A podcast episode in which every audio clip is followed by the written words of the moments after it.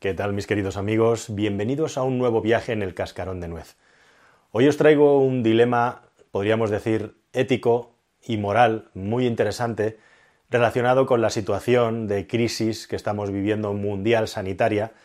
y las consecuencias que puede tener y también un poco directamente preguntarte qué harías tú en una situación similar. O dicho de otro modo, ¿venderías tu salud o tu futura salud o un riesgo importante de tu salud por una cantidad de dinero que parece cuando menos discutible, estamos hablando de aproximadamente 6.200 dólares, traducido en libras, 4.500 libras, traducido a euros, unos 5.200 euros.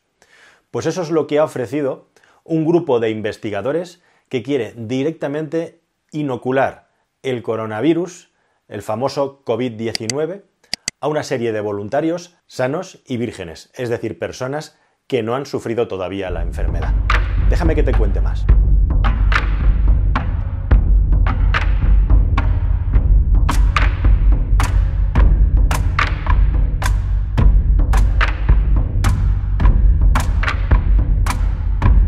Este es un tipo de ensayo que se llama de desafío humano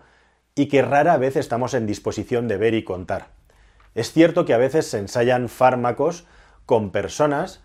para promover si esos estudios que se hacen aparejados tienen en la comunidad científica la suficiente validez como para que luego se puedan utilizar para curar enfermedades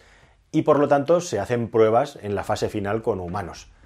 Igualmente, como sabéis, se investiga con animales de determinado tipo y determinada base biológica en la cadena evolutiva para tener cierta afinidad con los seres humanos y de esa manera poder tener una primera aproximación. Todo esto está controlado por una serie de comités de científicos y bioéticos para intentar que no se salga de aquello que es legal o que esté mundialmente acordado.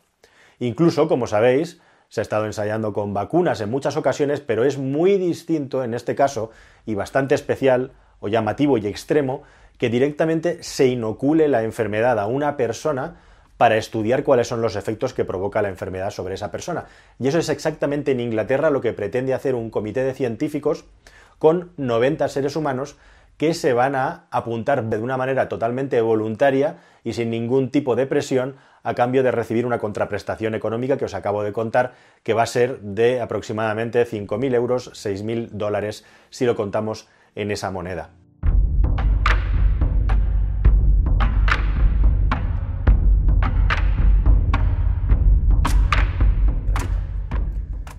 A lo largo de estos meses se ha venido rumoreando sobre si alguien se atrevería finalmente a hacer un ensayo de desafío humano en el que utilizara personas para inocular una enfermedad, algo que suena a serie de televisión, de Netflix. Hemos visto en el pasado cosas parecidas en momentos terribles de la historia, pero también hecho al revés, es decir, utilizar fármacos experimentales o no aprobados en personas que tienen problemas muy graves y en los que se considera que el riesgo de probar un fármaco no probado en una persona que está muy enferma con una enfermedad que no tiene remedio está justificado para intentar paliar esa enfermedad. De la misma manera e igualmente en personas con enfermedades muy complicadas provocadas por accidentes, por ejemplo paraplegias y hemiplegias, se han hecho tratamientos científicos experimentales con células madre humanas para intentar recuperar la movilidad pero inocular directamente una enfermedad en un ser humano de una manera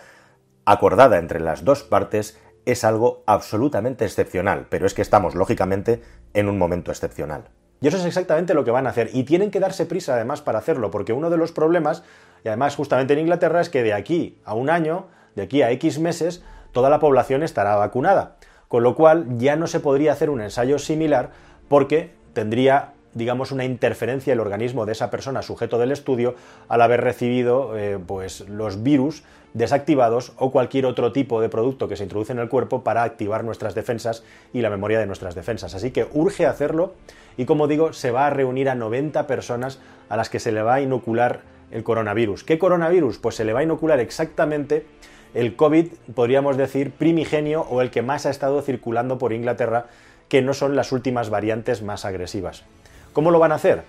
Pues directamente les van a pasar por delante de la nariz, eh, van a hacerles aspirar con unas concentraciones determinadas un aire que está contaminado con el coronavirus. Y lo interesante de estas investigaciones científicas es que de esa manera se va a poder saber, estamos hablando siempre de población entre 18 y 30 años, se va a poder exactamente saber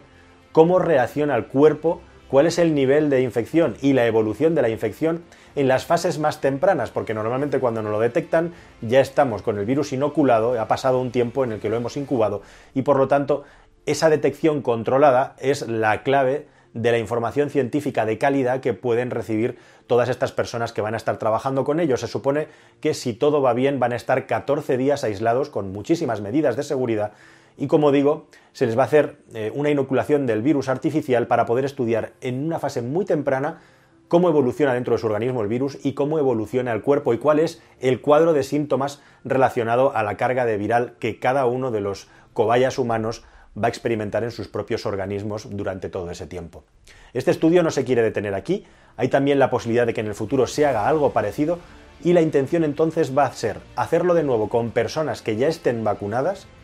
y se les va a inocular el virus en las variantes que tienen más capacidad infectiva, aquellos que se han demostrado una vez que han mutado más agresivos a la hora de tener capacidad para infectar a más personas porque las primeras cepas, como sabéis, que teníamos en Europa no eran tan agresivas. Así que ahí está el gran dilema. ¿Tú te jugarías tu salud, por mucho que seas una persona joven y con un riesgo bajo, por un módico precio de 6.000 dólares? Desconocemos, al margen de los 15 días de seguimiento ingresado en el hospital, si tienes algún tipo de seguro médico a futuro o seguimiento médico que sería lo lógico una vez que haya terminado el experimento. ¿Lo harías de una manera completamente altruista, sin ningún tipo de compensación económica por el bien de la humanidad? Hay que tener en cuenta que la franja de edad de entre 18 y 30 años es una franja que tiene poco riesgo, pero en estos meses hemos visto a personas de esas edades infectadas que han tenido también graves problemas y algunas desgraciadamente han fallecido. Y luego hay una cosa más, que son los efectos secundarios a largo plazo de los que hablamos mucho menos, pero que no son menos importantes una vez que esperemos estos seres humanos hayan pasado la enfermedad. Lo lógico es que la mayoría no tengan ningún efecto secundario, pero es posible también, probable que algunos tengan efectos secundarios que después de un año de comenzar la pandemia no tenemos de idea de cuánto tiempo van a durar ni qué consecuencias pueden tener a largo plazo. Así que esta es la situación, una situación además que o se hacía ahora o no se hacía precisamente porque el hecho de las vacunas va a distorsionar completamente cualquier otro experimento que se puede hacer en países occidentales en personas que estén, entre comillas, vírgenes de contaminación del virus. Veremos si estas vacunas y nuevos fármacos que van a surgir de aquí ayudan a la ciencia, que es de lo que se trata, para que en el futuro se puedan salvar cientos, ojalá que miles de vidas. Nada más, queridos amigos, espero que este vídeo os haya parecido interesante y esta historia también, y estoy abierto a que me contéis en los comentarios, por supuesto, qué os parece la idea. Vosotros os ofreceríais el dinero y todos los matices que juegan en este peligroso, entre comillas, juego científico. Hasta el próximo vídeo del cascarón, amigos. Un abrazo. Adiós.